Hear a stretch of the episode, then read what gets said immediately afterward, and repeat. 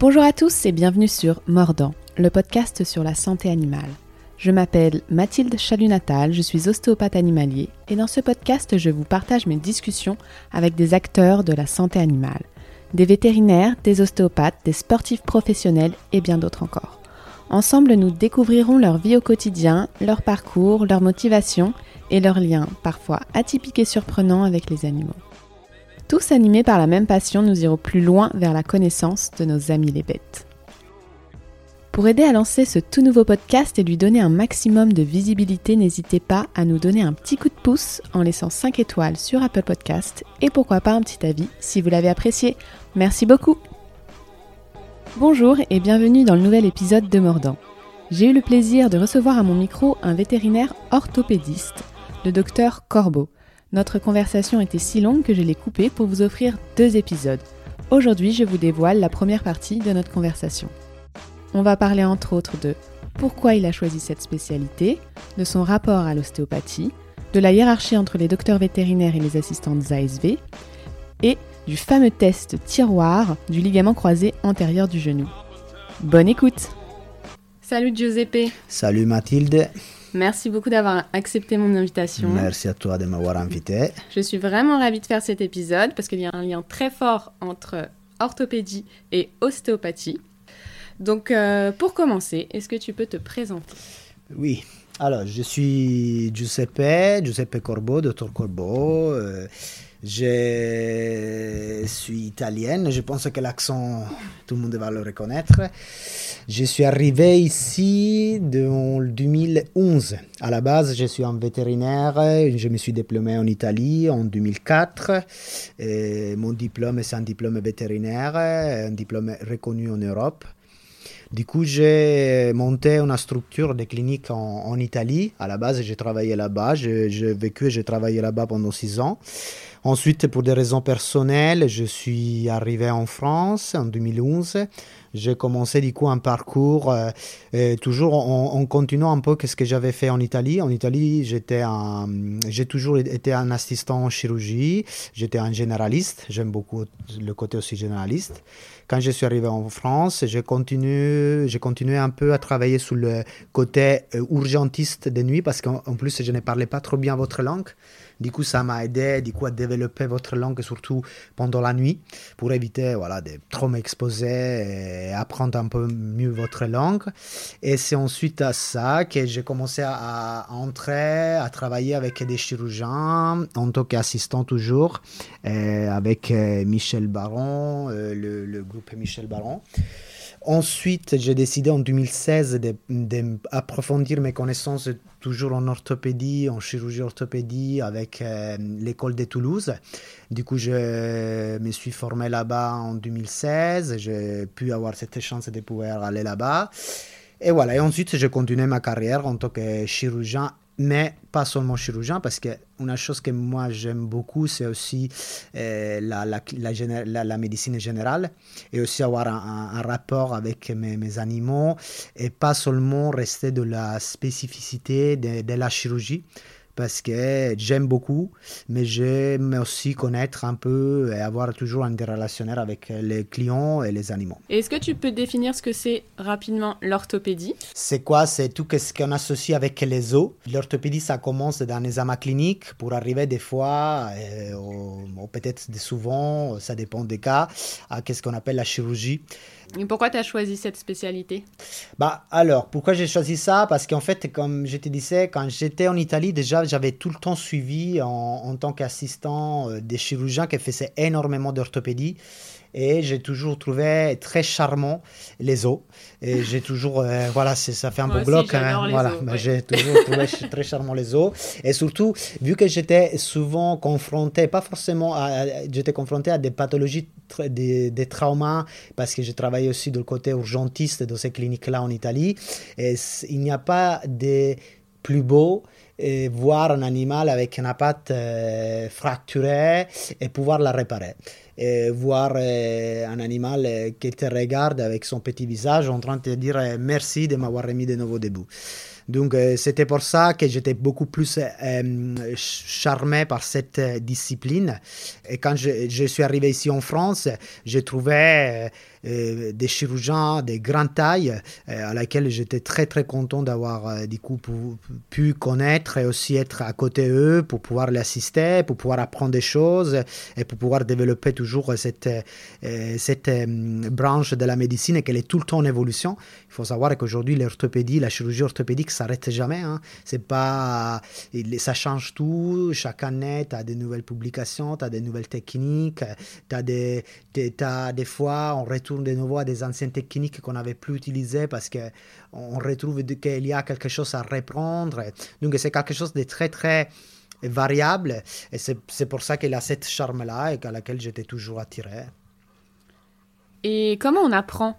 À faire de la chirurgie orthopédique Alors, comment on apprend à faire de la chirurgie orthopédique Bon, à la base, il faut se dire que tout s'apprend euh, sur les livres. Ok, il faut toujours ouvrir les livres. Il faut commencer déjà à connaître qu'est-ce que c'est la base de la chirurgie, c'est l'anatomie.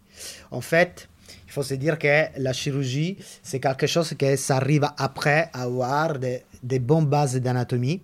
Donc, il faut commencer à connaître un peu l'anatomie le, animale. Et c'est de là qu'après, tu commences à pouvoir euh, apprendre à comment ils sont faits les os, comment ils ont structuré l'anatomie. La physiologie, c'est très important parce qu'on oublie souvent qu'il faut aussi connaître la physiologie des os. Pour quelle raison? Parce que gérer, je te l'ai dit facilement comme ça, gérer une fracture chez un chiot, c'est pas la même chose si tu veux la gérer chez un chien adulte. Parce qu'il y a tout, qu'est-ce que c'est, des facteurs de physiologie différents, comme la, l'os, comme elle va grandir l'os, comme du coup la différence de l'implant que tu dois utiliser.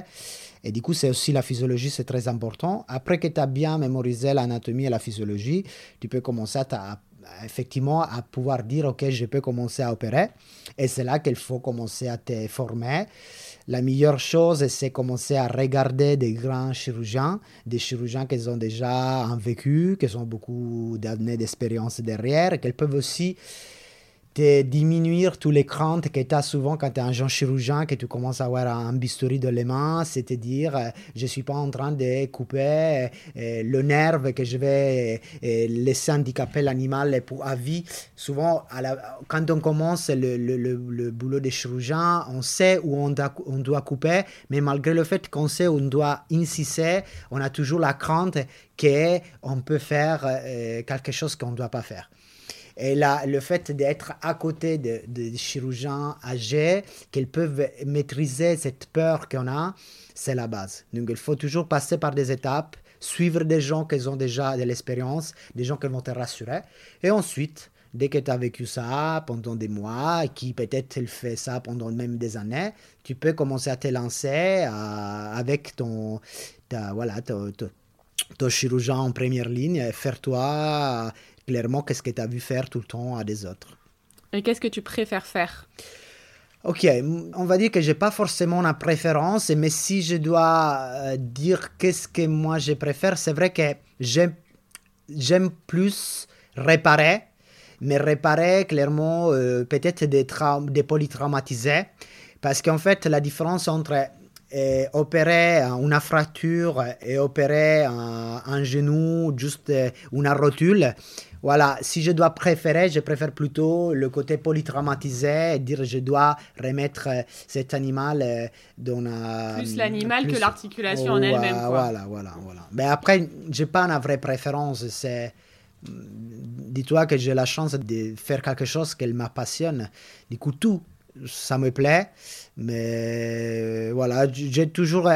Euh, ce que j'ai dit tout le temps à mes amis quand ils me posent la question, euh, euh, moi, la seule chose que je veux, c'est le moins possible me tromper ou pas arriver à ce que c'est mon but de soigner au maximum l'animal. Donc après, on est des humains. Il faut pas oublier que ça arrive à tout le monde de, de pouvoir se tromper, qu'une intervention, ça ne va pas terminer forcément comme on veut. Il faut pas avoir honte. C'est juste une mise en question. J'ai toujours dit, ça n'existait pas le chirurgien parfait. On vivait de notre échec on se remet debout. C'est grâce à l'échec que tu apprends aussi la prochaine fois, peut-être à pas refaire la même erreur. Et c'est grâce à ça que aussi tu grandis dans, ton métier. Voilà, c'est ça. Mais après, j'aime un peu tout. Et quel est ton rapport à l'ostéopathie? Est-ce que c'est cité ou enseigné pendant les études afin de pouvoir prescrire des séances en soins alternatifs à la chirurgie ou bien même en post-opératoire pour une meilleure récupération Alors, si je te dis, si l'ostéopathie elle est présente à l'école vétérinaire, à l'époque, quand moi je faisais, alors je te parle de moi, hein, après je ne connais pas aujourd'hui actuellement de les écoles qu'est-ce que c'est, mais c'est vrai qu'à mon époque, l'ostéopathie, c'était pas du tout euh, dans notre bouquin. Tu as, tu as fait tes études du coup en Italie J'ai fait mes et études après, en Italie. euh, l'orthopédie, Michel Barreau en France. Voilà, après j'étais en forme, je, je, je, participais en 2016 à, à Clermont, à, l'école de Toulouse, j'ai fait un parcours de, chirurgie là-bas. Et malgré le là-bas, en 2016, on ne parle pas d'ostéopathie. L'ostéopathie, ça reste quand même une médecine alternative pour beaucoup de gens. Et c'est pas étudié dans, dans l'école, mais moi personnellement, aujourd'hui, l'ostéopathie, c'est quelque chose à laquelle je crois énormément. Ça peut être un aide énormément à l'animal. Et je parle de ça parce que si je l'ai vécu sur moi-même, du coup, je sais qu'est-ce que c'est l'effet bénéfique de l'ostéopathie.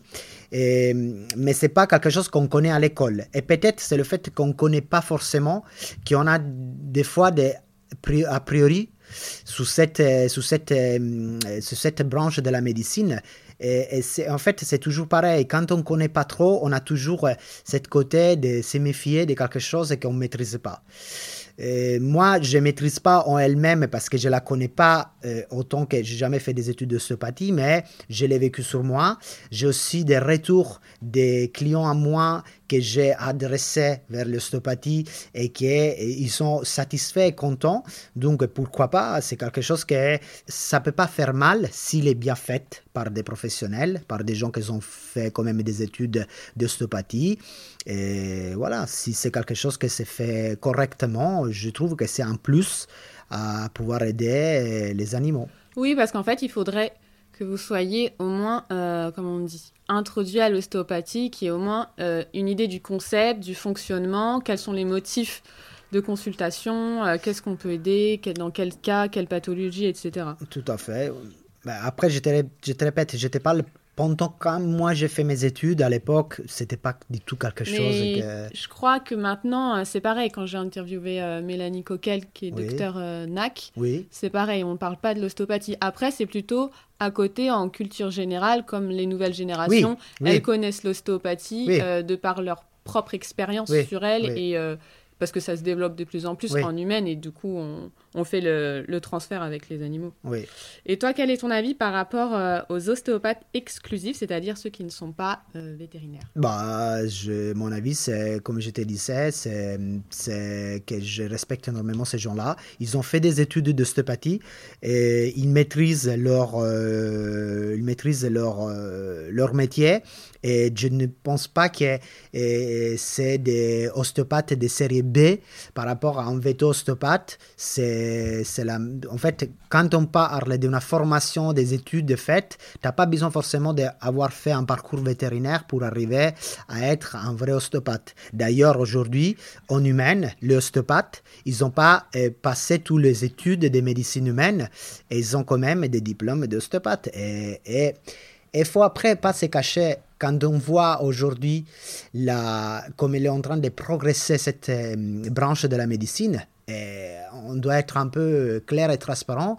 Si c'est quelque chose qui ne marche pas, aujourd'hui, on n'aurait pas autant d'ostéopathes qui sont en train d'entrer dans le métier de, cette nouvelle médecine alternative. Donc, et moi, je vous répète, personnellement, je suis quelqu'un que je souffrais et je souffre énormément de dos, mais depuis 2-3 ans, je suis suivi avec du sciences par an d'ostéopathie et voilà, et j'ai les effets bénéfiques de, mon ostéopathe qu'elle me soigne et que voilà, après, on peut dire croire ou pas croire, et moi, c'est juste que voilà, j'ai pas de médocs derrière et avec mon dos, euh, je vais beaucoup mieux. hein. Donc, euh, Ah super, Voilà. merci pour euh, ton témoignage. Est-ce que tu te rends compte que quand tu coupes un fascia, ça fait un stress mécanique à cet endroit et donc il y aura forcément des conséquences à distance? Car les fascias ce sont des membranes qui sont en continuité avec toutes les autres enveloppes du corps. non, très belle question. Alors, euh, Est-ce que tu te rends compte de ça quand tu, quand tu opères en chirurgie bah, par- Du coup, pas forcément en Non, orthopédie. alors en fait, il faut se dire une chose. Quand tu comme tu dis, quand tu coupes quelque chose, tu es en train toujours de créer un traumatisme. OK? Alors maintenant, il faut répondre à cette question euh, très simplement, parce que voilà, les gens doivent comprendre. Si la façon comme tu coupes, tu vas utiliser la même façon pour resuturer qu'est-ce que tu as coupé, en respectant l'anatomie de comme il était au début, avant que tu initiais, tu vas pas avoir forcément ni des adhérences, ni des séquelles, si tu veux l'appeler comme ça, qu'elles peuvent apporter en fait euh, un tissu qu'elle va cicatriser très lentement et du coup ça va apporter un peu de euh, gêne à l'animal. En fait, c'est une question de euh, toujours d'anatomie. C'est pour ça que je t'ai dit à la base, au début, la chirurgie, avant de parler de chirurgie, il faut parler d'anatomie. Ça veut dire tu vas couper un muscle, il faut qu'après tu respectes la le même sens des fibres. ouais. voilà.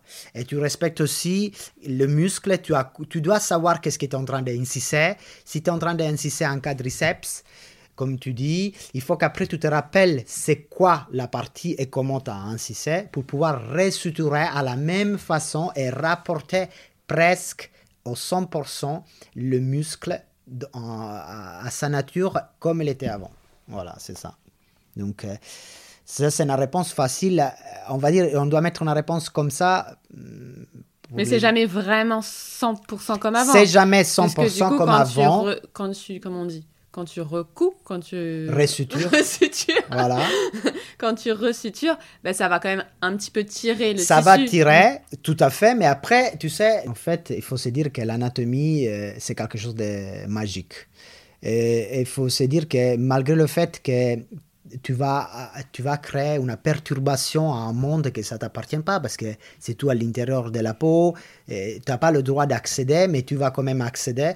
Il faut te dire que oui, tu vas créer quand même une déstabilisation, tu vas déstabiliser le tissu, mais le tissu, il a la capacité de régénérer et se réadapter. Donc, c'est une question de temps. Et alors, dis-toi, c'est si tu incises un muscle et tu le resutures un peu à la n'importe quoi, oui, ça va quand même à guérir, mais ça prendra du temps. Beaucoup de temps. Et peut-être, c'est le fait qu'il prendra beaucoup de temps, ça peut même apporter des handicaps derrière l'animal parce qu'il se serve beaucoup euh, plus tardivement de son membre. Et du coup, ça va être beaucoup plus de réhabilitation. Et des fois, on peut arriver à des cas même un peu extrêmes où on va créer clairement des défauts. Si on a fait clairement une mauvaise, euh, une mauvaise abord, on a fait clairement euh, quelque chose qu'on ne devait pas faire. Ok, je ne vais pas entrer dans, la technique parce que voilà, c'est pas le, pas le sujet, mais dis-toi que c'est une question après des temps.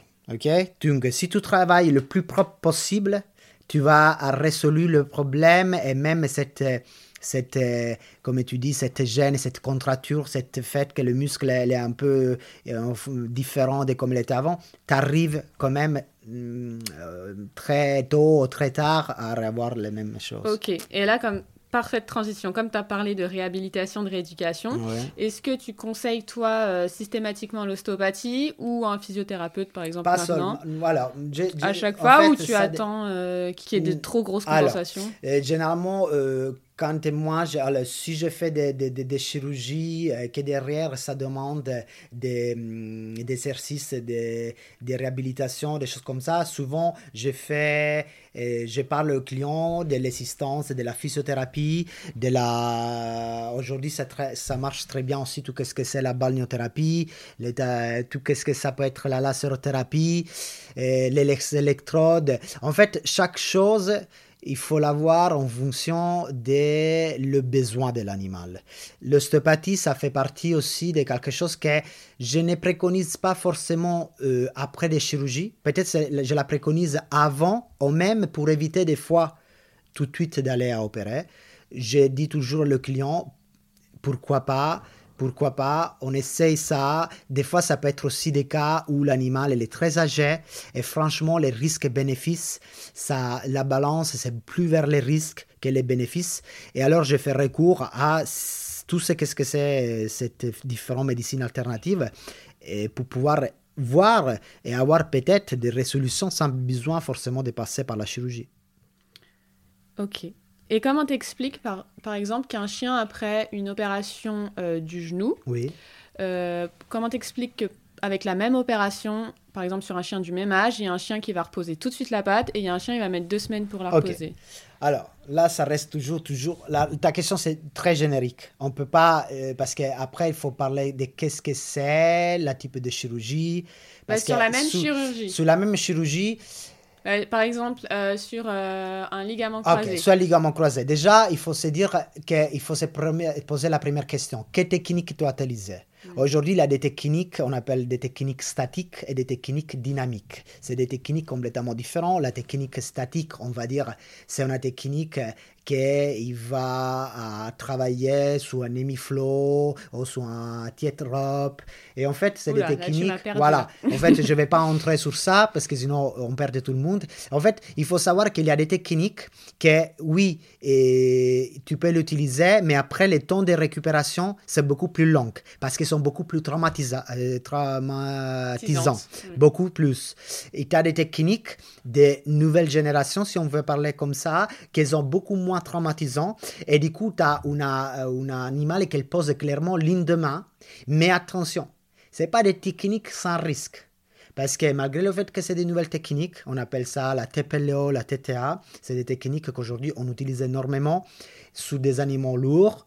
Et on ne va pas entrer en détail qui choisir, pourquoi un, pourquoi deux, mais c'est des techniques qu'on utilise énormément. Et eux, c'est des techniques, tu vois, que déjà ligne de main, l'animal pose. Après, par contre, ils peuvent avoir des complications, quand même. Donc la technique idéale, ça n'existe pas. Ouais. Il faut se dire que c'est toujours euh, des techniques qui ont toujours potentiellement des risques derrière, des complications derrière. Mais à la question que tu m'as fait au début, euh, pourquoi on a même, euh, a même euh, La même pathologie, technique. on a même technique, par contre, euh, euh, si on parle de la même technique, La même technique. un animal avec la même technique, euh, l'animal qui 1 repose il pose tout de suite et l'autre il pose après 15 et 3 semaines.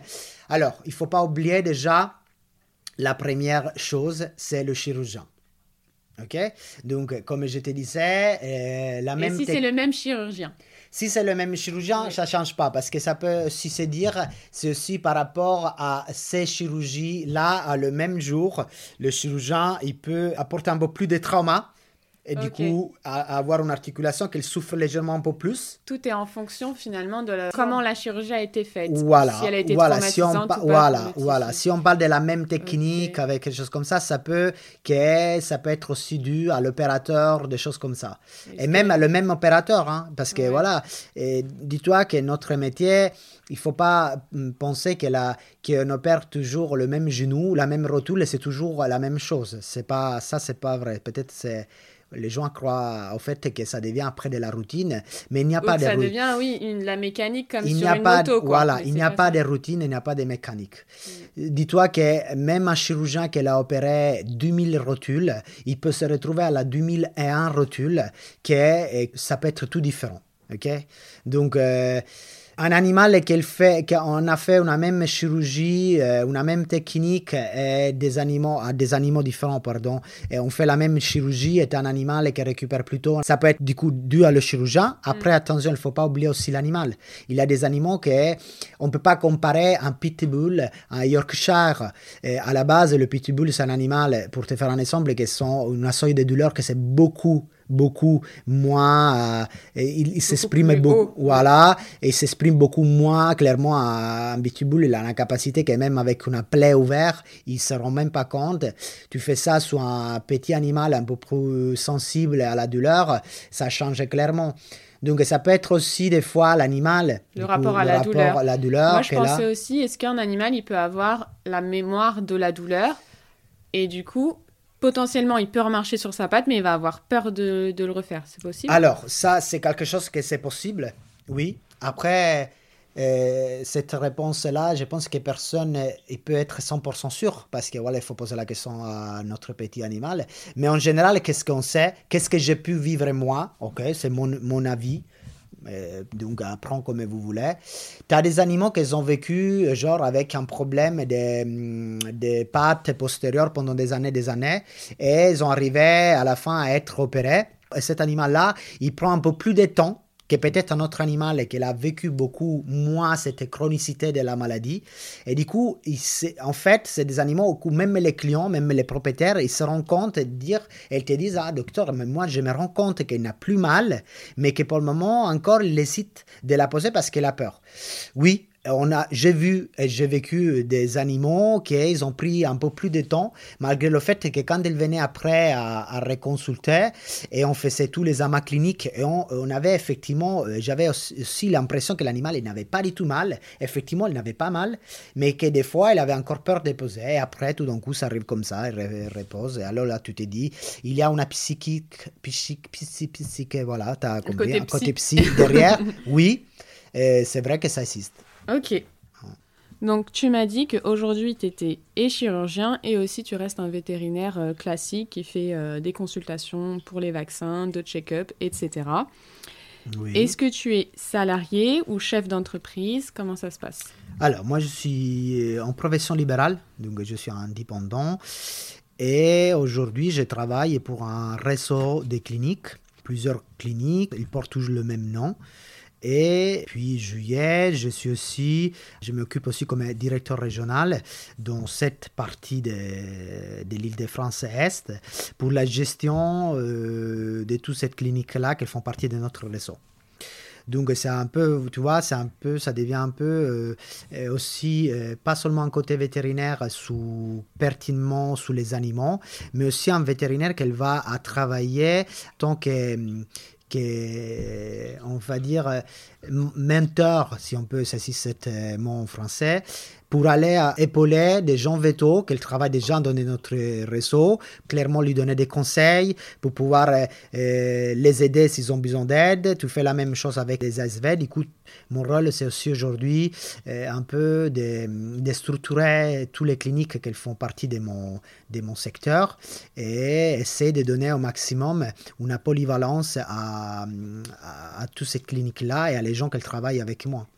Donc des conseils euh, organisation. Des conseils organisation, technique. Souvent, j'ai la chance que vu que je travaille dans un groupe clinique qui font partie du même réseau, j'ai la chance d'avoir du coup pas mal de mes confrères qui m'envoient des cas euh, voilà, pertinents au niveau de la chirurgie. Et du coup, euh, me retrouver aussi souvent à partager avec eux des cas cliniques, pouvoir lui donner mon aide s'ils ont besoin de mon aide. Et des fois, c'est moi-même que j'ai besoin de leur aide parce que mes confrères, ils s'occupent des autres disciplines à laquelle peut-être moi, je, j'exerce beaucoup moins et du coup, j'ai besoin des fois de, de, d'avis en imagerie, en tout ce que ça peut être l'ENAC, voilà. Personnellement, j'ai pas peur de référer et ça arrive encore aujourd'hui, que je réfère souvent pour tout ce que c'est des amas un peu avancés comme des amas de scanner, la neurochirurgie. Je réfère à des confrères qui ne font pas partie du tout de notre réseau et je n'ai pas la crainte après de perdre le client. De toute non, façon, là, tu le fais pour le cas et pour, l'animal. Voilà, mm. après, c'est ça. Mais mm, c'est juste une question après de chacun de nous et d'avoir une conscience de se dire, de toute façon, moi, aujourd'hui, je veux le mieux, le bien-être de l'animal. Si dans mon réseau, il y a cet examen que ça peut être fait, clairement, je vais envoyer ça, je peux utiliser mon réseau. Mais si de mon réseau, je n'ai pas euh, quelqu'un qui peut faire cet examen-là et c'est indispensable pour l'animal, mais bien sûr, l'animal va être référé à la clinique, même si ça ne fait pas partie de, le même réseau. Et quelles sont les relations entre les ASV et les vétérinaires euh, dans la clinique? Est-ce que la hiérarchie est forte? Alors là, je te parle de, de, de, mon expérience. Mm. Euh, euh, l'hierarchie et l'effort, euh, non. Je n'ai pas besoin de, de, montrer mon hiérarchie pour, pouvoir, pour pouvoir faire bien dérouler les choses. Je pense que la base de tout ça, c'est le respect de chacun et de chacune. Et aujourd'hui, ce que moi j'essayais de faire, j'ai toujours fait, c'est respecter les ASV déjà comme quelqu'un d'indispensable de la clinique parce que pour moi aujourd'hui, l'ASV, c'est une figure indispensable et je la respecte énormément. C'est un travail de dingue, un travail très très euh, dur, très puissant et que je pense aussi que malheureusement, comme pas mal de, de boulot, si je peux donner la, mon avis, c'est aussi un peu mal payé. parce que c'est un peu peut-être qu'est-ce qu'on a le ressenti aussi en humaine. C'est des gens que l'infirmière, l'infirmière spécialiste, tous ces aides des soignants, ils font des boulots de dingue et euh, économiquement parlant, c'est pas très respecté.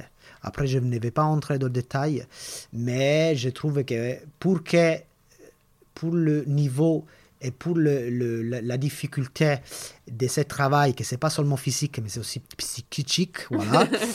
et je trouve que euh, c'est des gens qu'il faut énormément respecter et j'ai énormément de respect. Et c'est pour ça que je pas, je me suis jamais posé euh, dans un côté euh, euh, hiérarchique très très lourd. voilà, pas besoin d'écrire, pas besoin de taper les mains sous la table. Tu as juste à partager, à communiquer, à écouter, parce qu'il faut les écouter. Et des fois aussi, il faut, il faut accepter les, s'ils ont euh, des critiques à te faire, c'est pas parce qu'on est des vétos qu'il faut se dire que nous, on a toujours raison et eux, ils n'ont pas raison parce qu'ils n'ont pas des vétos. Non, c'est pas du tout ça. Parce qu'ils sont pas docteurs. Voilà. Parfait. Super réponse. Alors, j'ai d'autres petites questions. Une question que beaucoup d'ostéopathes se posent et euh, qui est revenue euh, sur les réseaux, donc je te la pose. On parle dans les ligaments croisés. Est-ce que c'est une idée reçue que le test du tiroir peut rompre le ligament croisé? Donc le test du tiroir, c'est un test pour, euh, pour tester le, genou. Voilà, donc dites-vous dites que déjà le test des tiroirs direct et indirect, c'est un test, c'est des tests, parce que c'est deux tests différents, qui sont faits pour euh, euh, pouvoir détecter plus ou moins la rupture du ligament. Donc quand tu as un test positif, déjà ton ligament, il est euh, déjà cassé ou même des fois, tu peux avoir un test positif avec, avec un partiel. Mais après, c'est toujours compliqué. Ça veut dire quoi, test positif? Alors, le test positif, ça veut dire que euh, tu peux avoir... Euh, alors, il faut se dire que tu as le test, le, tiroir direct et le tiroir indirect. C'est du, du manipulation que tu fais euh, sur le genou et pour pouvoir euh, savoir s'il est rompu ou pas. savoir si c'est rompu et plutôt pour pouvoir te rendre compte s'il y a une instabilité. Parce que c'est pas grâce à ça qu'on va comprendre si le ligament est complètement rompu ou pas complètement rompu.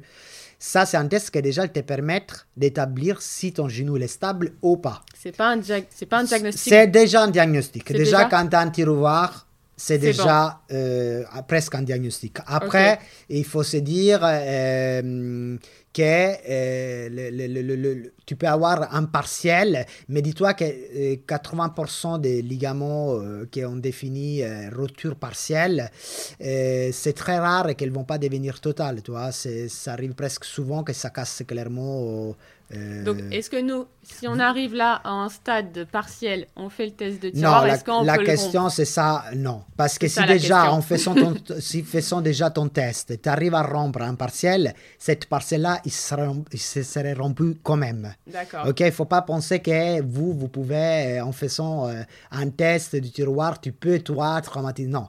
Moi, mes connaissances, non. Après, peut-être quelqu'un autre pourra dire le contraire, mais que je sache, ça n'existe pas que tu peux faire un test du tiroir direct indirect et casser toi le ligament. Est-ce que tu peux le faire quand le chien il est endormi? Il faut le faire avec animal endormi. Oui, mais est-ce que tu... Oui, mais nous en ostéo, ils sont pas endormis. En mais ostéo, que déjà... tu peux le rompre quand le chien est endormi? non, non, même ça, non. Sauf si tu es un boucher. Parce qu'il n'y a plus autant de tonus musculaire. Non, non, non. Alors, il faut se dire que tout, c'est... Alors, clairement, si tu fais... Prends, tu prends le genou et tu fais le boucher, euh, avec tout le respect que j'ai pour les bouchers, mais si tu, clairement, tu, tu, tires, tu fais clairement des traumatismes très importants, oui, tu peux. Mais si tu, tu fais un test classique comme ils nous ont appris à l'école, tu peux pas casser le, le, le, le, le ligament. Le contraire, et des fois, c'est tellement compliqué savoir faire ces tests-là, que des fois tu penses qu'il n'y a pas de tiroir et en vrai il y a un tiroir, c'est juste que tu as fait une aphomonie et tu n'arrives pas à faire, avoir cette ressenti de stabilité. Et après, moi, ce que j'ai dit tout le temps, personnellement, ce type de test, il faut le faire toujours avec un animal endormi en, anesthésie. Parce que quand tu fais ça, voilà, non, mm. c'est pas une question vétérinaire ou pas vétérinaire. En fait, quand tu fais un test de, un test euh, de tiroir direct ou indirect chez un animal vigile, si c'est un petit chien où les forces musculaires sont pas très importantes, tu peux quand même avoir la capacité, et surtout l'animal doit être coopératif, tu peux avoir la, la, la, la capacité d'avoir ton test et, et, développer et pouvoir le faire en oui, vigile. Il y a une différence, je trouve, à, avec le temps. Si le, si le choc vient d'être fait, ou plusieurs semaines après, Brava. parce qu'il y a les muscles très. Voilà, il n'y a, pas seulement- voilà, il y a pas seulement un muscle, après il y a aussi ce qu'on appelle un état inflammatoire à l'intérieur. Et il faut se dire un peu que le ligament, il faut le voir, que l'organisme, il, il, il veut le réparer tout seul. Paradoxalement, tu peux avoir un animal avec un ligament complètement cassé Ouais. et pas avoir de tiroirs. Et Et, pas avoir 15 de jours boiterie. après, et pas, euh, pas, la boiterie, tu l'as, tu l'as, paradoxalement, tu l'as au début de le choc aigu. Ouais. Après, tu as un ligament cassé, mais tu n'as plus de boiterie. Et paradoxalement, après, trois semaines après, ça revient à ta boiterie. Donc, tu peux avoir même des fois des cas où euh, tu penses que, euh, voilà, que ton chien, euh, il n'a pas de ligaments parce qu'elle marche Parce très que bien. c'est un mâche, ouais. Euh, mais en vrai, c'est pas ça. C'est après, derrière, il y a aussi ce qu'on appelle l'organisme et son état, et il commence à mettre en marche euh, l'inflammation, la fibrine qui vient se former, du coup il va créer un faux ligament que ça dure pas, ça va se recasser très vite avec un- déjà des mini traumatismes que l'animal fait juste en marchant, en courant, et du coup tu as aussi cette euh, ping-pong de voir un, un signe de boiterie, après tu l'as plus, souvent les gens se disent ah euh, voilà euh, juste- c'était juste un traumatisme, mais en vrai non, après ça va ressortir la boiterie. Et du coup, ça existe euh, une rupture partielle ou pas Ça existe les ruptures partielles. C'est vrai que les ruptures partielles, ça existe. On ne peut pas dire non. euh, il y a des études qui montrent qu'il y a des ruptures partielles. Après, moi personnellement, euh, la rupture partielle, tu peux pas la détecter cliniquement ni avec euh, une radio. La seule moyen que tu as pour pouvoir savoir si ton ligament c'est partiellement rompu ou totalement rompu, c'est après avec des amas complémentaires type l'IRM qu'elles vont clairement à te dessiner ton ligament et à montrer si ton ligament il est complètement déchiré ou partiellement déchiré.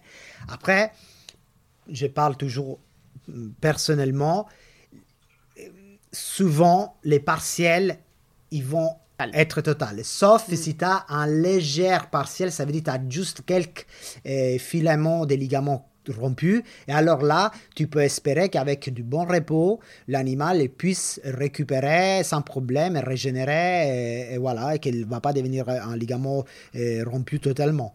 Mais si tu as un, un partiel qui quand même c'est 70% du ligament rompu, ces 30% ils vont casser. Et ça, ce pourcentage, tu l'as que avec l'IRM, l'imagerie IRM. Voilà, Ouais. voilà, voilà. Et Après, c'est même la question avec l'IRM, tu vas pas avoir forcément un pourcentage. Avec l'IRM, tu vas déjà à, à- à savoir si c'est un partiel ou un total, et ça peut te permettre peut-être de prendre du temps. Ça veut dire que clairement, si ton instabilité n'est pas très très euh, important et, et c'est un partiel, tu peux si tu veux éviter la chirurgie, tu peux clairement dire à le client, et surtout dire à l'animal indirectement, euh, s'il te plaît, mon doudou, remets-toi au repos. Mm. Voilà, après, il faut se dire que les animaux, euh, ils sont pas là en train trop de nous écouter tout le temps.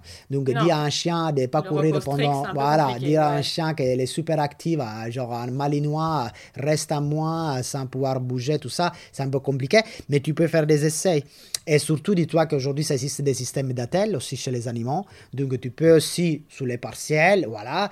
Ça dépend toujours de l'animal. Si c'est un animal en surpoids, un animal âgé, un animal qui, du coup, tu dis, bon, on va quand même essayer avant de partir forcément en chirurgie avec des traitements conservatifs, euh, soit en partiel. Moi, je suis pas contraire. J'ai des, ouais, cas, des donc- cas, des clients que j'ai euh, clairement mis les animaux, euh, pas forcément, je l'ai pas mis forcément au bloc opératoire. Et J'ai fait Donc, traitement conservateur, c'est quand tu vas pas faire de chirurgie. tout à fait. Le traitement donc- conservateur, c'est quand tu vas pas faire de la chirurgie, tu vas utiliser déjà le, le- le repos, c'est la base. Après, tu peux avoir aujourd'hui des attelles qui peuvent aider énormément. Surtout, il faut pas oublier ce que moi je dis tout le temps à mes clients, la base en orthopédie, c'est rester loin du surpoids. Oui. Les oui. animaux, plus lourds ils sont, plus ils risquent de développer des pathologies ortho, de développer de l'arthrose en tardage, d'amplifier des problématiques qu'ils ont congénitales ou acquis. Donc tout ça, après, le, poids, c'est un peu comme une humaine.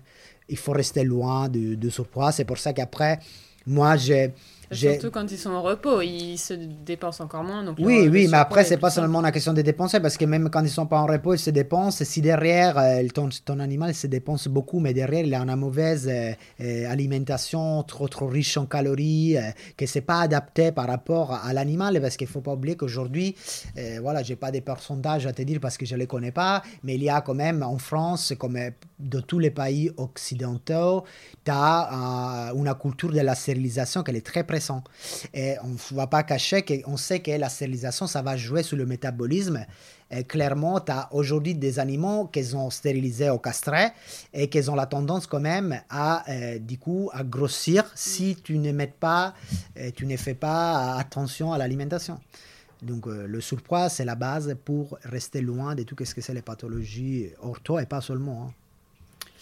Et donc, en parlant de chirurgie du ligament croisé, il y a des techniques qu'on voit souvent en tant qu'ostéopathe. Bah, c'est un motif de consultation qui revient souvent, le post-opératoire ou juste la boiterie, mmh. mais notamment euh, le ligament croisé, partiellement rompu, rompu. Bah, c'est pour ça que je te posais la question du test de tiroir.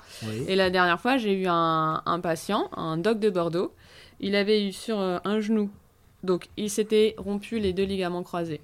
Donc des deux genoux sur les membres postérieurs. Il avait eu un genou opéré avec une TPLO, technique, et un autre genou avec une TTA rapide. Donc je me suis dit, ah c'est marrant, c'est deux techniques différentes. Est-ce que euh, il va être déstabilisé? Est-ce qu'il va être déséquilibré sur ses appuis? Non, non. C'est alors déjà tu as, tu as nommé deux techniques. On, rentre les techniques dynamiques et c'est des techniques que en fait il utilise l'ostéotomie. Clairement, on va couper avec des angles différents l'os voilà, on ne va pas entrer dans le détail parce que ce n'est pas la, le, sujet, mais tu peux tranquillement, euh, si le chirurgien a pris la décision d'avoir un genou en TTA rapide un genou en TPLO, c'était son choix et tu peux quand même le faire sans problème. Elle ne va pas déstabiliser. C'est pas qu'il va être plus lourd le TPLO le TPLO. Non, non, non. Il va marcher avec les deux techniques différentes. Mais ça fait partie. Après, c'est un peu. Je te dis, sont deux techniques. Ils font, même, ils font partie de la même famille. C'est des techniques dynamiques, on appelle ça, par ostéotomie mais il peut clairement avoir des techniques différentes et ça va pas avoir des séquelles. Ok. Voilà, c'est tout pour aujourd'hui. Merci d'avoir écouté l'épisode jusqu'au bout. J'espère qu'il vous a plu. On se retrouve bientôt pour la deuxième partie de notre conversation avec le docteur Corbeau. On rentrera plus dans le concret, on y développera des cas cliniques autour de pathologies articulaires les plus rencontrées chez le chien et chez le chat, que ce soit en orthopédie ou en ostéopathie. N'oubliez pas de nous dire ce que vous avez pensé de cet épisode en nous marquant dans vos stories mathilde-du-bas ostéo ou en laissant un avis sur Apple Podcast. Merci beaucoup et à bientôt pour le nouvel épisode de Mordant.